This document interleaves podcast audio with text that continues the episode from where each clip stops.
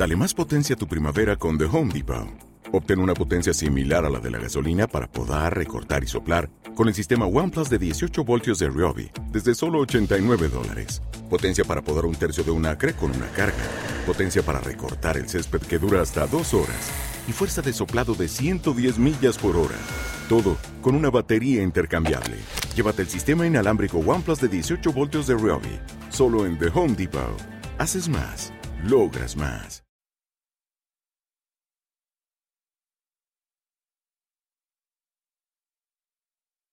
Nos encontramos en, en Villamordor de Arriba, que es la- el lugar de residencia de, de Antonio Gómez. Antonio Gómez es uno de los colaboradores más habituales de- del podcast Casus Belli que sí. y tiene eh, es un friki con papeles. ¿Qué pasa, Antonio? Pues nada, mira, aquí se ha quedado buena tarde y hemos dicho, pues nada, a ver qué querrá este hombre. Vamos echar un ratito. A ver, ¿de dónde viene tu hijo?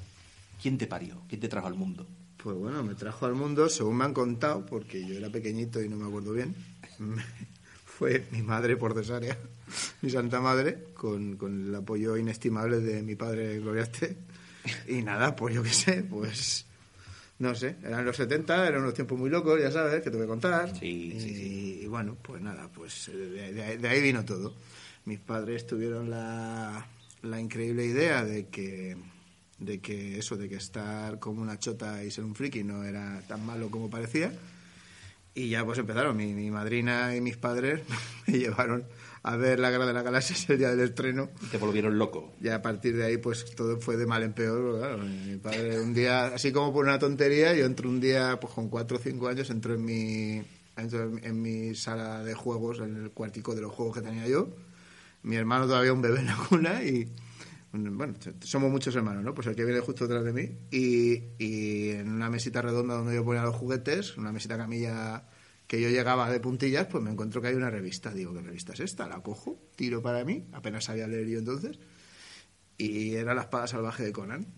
Bienvenido al club, tío. Mi padre, en paz descanse, pues de alguna manera pensó que sería bueno dejar eso al alcance y ponerlo en el sitio donde sabía que yo iba a estar. O sea, no, no me dijo, venga, empieza a leer, no, tienes que leer. No, no, no.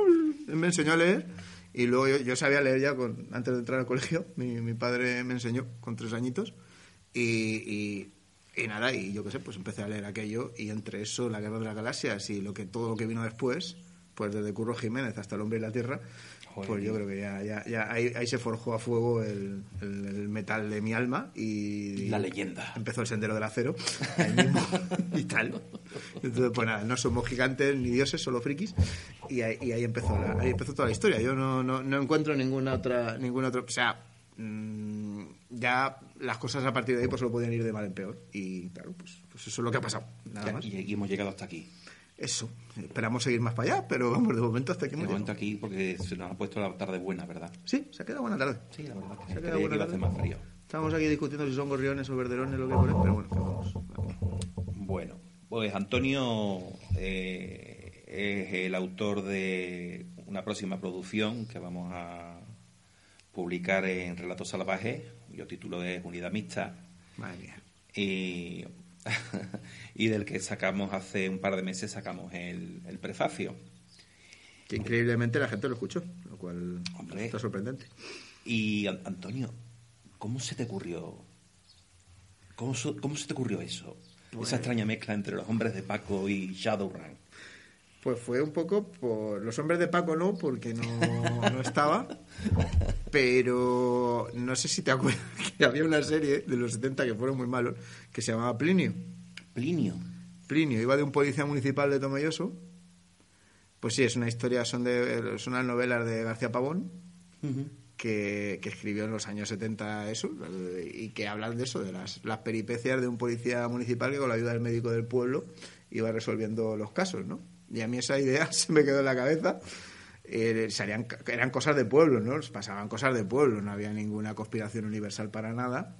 Pero claro, si eso yo lo yo me tocó mm, cuando entré a trabajar, resulta que que la directora del colegio, la monja que era la directora del colegio, era enormemente friki, es enormemente friki. O sea, es una señora monja, es Sora Asunción, que pues es además paisana mía de mi pueblo, que además pues es extremadamente extremadamente modernista, extremadamente lanzada y muy muy muy valiente, muy valiente. Y me dijo, bueno, pues Antonio, eh, ya había montado un taller de astronomía para porque habíamos hecho unas prácticas de astronomía con unas chiquillas del curso en aquel momento pues todavía era había un curso que daba todavía que eran solo chicas el colegio. Aún eh, había empezado lo, de la mixticez de, los cursos estaba empezando entonces. Entonces pues claro pues el último curso que quedaba de chicas pues resulta que, hicimos una noche una práctica de, astronomía que me llevé pues todo todo ya ves mañacas de cuarto de la eso por ahí por la montaña dentro del colegio nuestro hay una montaña con, un bosquecillo y una virgen y tal. Entonces pues pues eh, hicimos una, una noche de observación de estrellas y un grupo me vino y me dijo, solo lo vamos a hacer esta vez. Y dije, bueno, pues yo qué sé. Y lo repetimos varias veces y aquello se convirtió en el, club de astronomía. Y entonces dijo, me dijo, claro, esto me, apoyó mucho la directora del colegio y dijo, oye, pues me he enterado que hay gente que hace clubs de juegos. Ojo. Y yo, club de juegos, mm, Asun, ¿te refieres a? Dice, sí, sí, porque tal. claro, ya estaba pensando en, en, coger el aula de informática y convertirla en una, en una especie de ciber. Eh, bueno. Claro, yo dije eso con lo que yo puedo hacer un sábado por la tarde, lo veo complicado, pero digo, pero están estos, tal. Le expliqué lo que era un taller de juegos de rol y le gustó.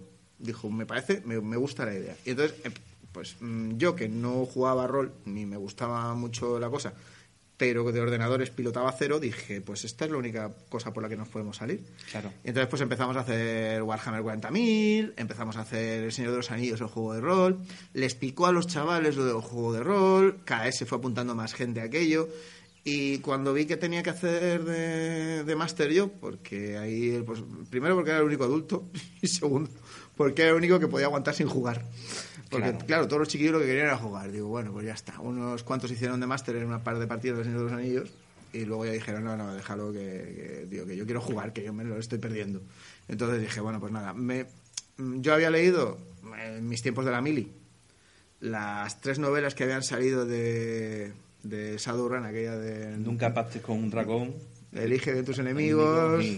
bueno, pues eh, esa, esa, esas tres. Elige a tus enemigos cuidadosamente. Cuidadosamente, sí. Qué buenas las novelas esas. Eran, eran, la bomba. Y claro, yo dije, jolín, tío, pues es que esto. claro, me aprendí a ser máster de Shadowrun, que es uno de los juegos más fáciles de, masterizar. Porque además el sistema de D6 es bastante sencillo y te deja bastante apertura. No es tan esclavo de las tablas ni de. La segunda edición era un poquito farragosa, ¿eh? Claro, yo La magia bueno, la magia, la magia siempre era tremendo. La magia y, bueno, y lo de y lo de entrar en la red, por ejemplo, cuando se metían en el mundo virtual, ahí muerte. Empezabas con los nodos a pasar de nodo a nodo. Pero bueno, yo qué sé, más o menos hicimos una versión de estar por casa de que pudiera resolver las peleas rapidito, de tal. Claro, allí venían monjas a jugar y todo. Hostia, tío. Imagínate, yo claro, yo tenía que hacer que no hubiera nadie que muriera. Todo muy blanquito, ¿no? Sí, todo relativamente blanquito. Me tuve que empezar a inventar personajes. ¿Te está gustando este episodio? Hazte fan desde el botón Apoyar del podcast de Nivos. Elige tu aportación y podrás escuchar este y el resto de sus episodios extra. Además, ayudarás a su productor a seguir creando contenido con la misma pasión y dedicación.